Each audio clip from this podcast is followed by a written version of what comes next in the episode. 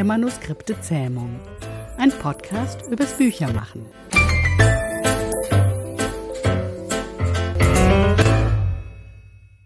Vier Fragen, drei Antworten. Thema heute eine Frage des Stils. Worum geht es? Beim Schreiben und auch beim Lektorieren muss man darauf achten, dass man durchgehend einen Schreibstil beibehält, also nicht mal Umgangssprache oder mal äh, gestellte Beamtensprache verwendet, sondern dass es sozusagen wie aus einem Guss ist. Bei wörtlicher Rede natürlich, dann muss man darauf achten, dass die Figur einen bestimmten Sprechstil hat. Dazu kommen wir noch bei den Beispielen. Ein Beispiel. Ich habe mal drei ganz unterschiedliche Beispiele rausgesucht, um das deutlich zu machen. Das erste stammt aus einem Roman. Doch ohne Mutter, fuhr er seufzend fort, ist das Fest wie tot, alle Rituale sinnentleert, kalt und unerfreulich. Das Licht der Kerzen wärmt nicht mehr das Herz. Die Weihnachtsgeschichte bleibt nur eine Geschichte, eine Tradition nicht mehr. Wenn aber Mutter sie vorlas, war das Wunder immer so greifbar. Und dazu muss man sagen, dass dies ein junger Mann spricht, der 2021 lebt. Also es ist ähm, heutzutage. Aber spricht im Jahre 2021 ein junger Mann so?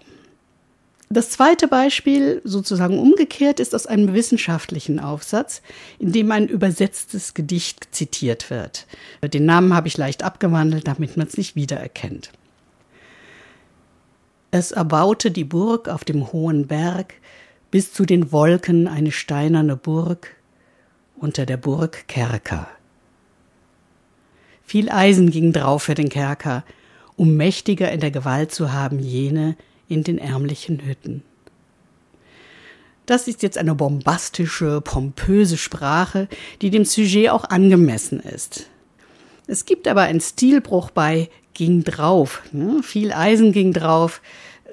Das ist zwar eine wörtliche Übersetzung aus der Ursprungssprache, insofern ist es natürlich auch gut, aber es ist eben stilistisch unpassend, weil es zu umgangssprachlich ist. Das dritte Beispiel stammt vom Blog von Ulrike Busch, einer Kollegin unserer Mitpodcasterin Jana. Ich zitiere. Beim letzten Korrekturgang fiel es mir auf. Zitat, auf die Idee, sofort einen Krankenwagen zu rufen, ist der Ordner nicht gekommen, lasse ich Tammo Anders in Mordsblues den Konzertveranstalter Björn Rock fragen.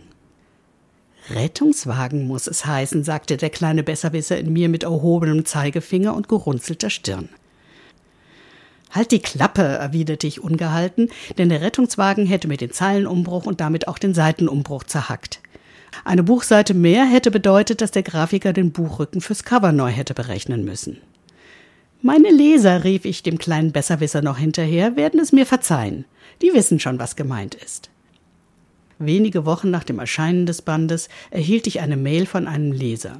Der Herr im reifen Rentneralter war zu aktiven Berufszeiten als Rettungssanitäter im Einsatz. In epischer Breite erklärte er mir den Unterschied zwischen Krankenwagen und Rettungswagen. Er beschrieb mir die verschiedenen Arten von Rettungswagen und stattete sie bis ins Detail mit medizinischen Geräten aus. Und so geht es eine ganze Weile weiter hin und her, ohne dass die Diskussion zwischen der Autorin und dem Leser ein befriedigendes Ergebnis gehabt hätte. Wie gehe ich es an?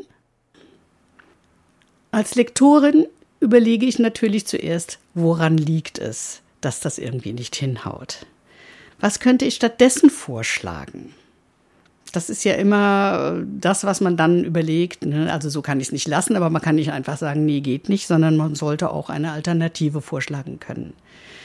Dabei hilft es oft schon, wenn man sich das laut vorliest. Manchmal kommt man dann auch schon auf eine Idee. Und wenn mir aber trotzdem nichts einfällt, dann gucke ich in einen Thesaurus. Also ein Synonymwörterbuch im Prinzip da kann man ganz viele Beispiele nehmen, einsetzen, sich kaputt lachen, wenn es überhaupt nicht passt. Und manchmal trifft man dann auch wirklich das, was gut passt und ist zufrieden. Aber wenn mir dann immer noch nichts einfällt, dann kann ich mein Netzwerk bemühen, den Verband der Lektorinnen und Lektoren beispielsweise oder ein anderes Netzwerk, einfach Kolleginnen und Kollegen, die mir von außen drauf gucken können und sagen können, hm, versuch's doch mal damit. Als Autorin muss es mir erstmal überhaupt auffallen. Selber merkt man das ja oft gar nicht. Aber wenn es mir dann aufgefallen ist, oder jemand anderem vielleicht, der es gelesen hat oder die es gelesen hat, sind die nächsten Schritte erstmal die gleichen. Erstmal selber überlegen, dann in Thesaurus gucken und dann andere Fragen, zum Beispiel die Lektorin. Und dann kommt man schon weiter.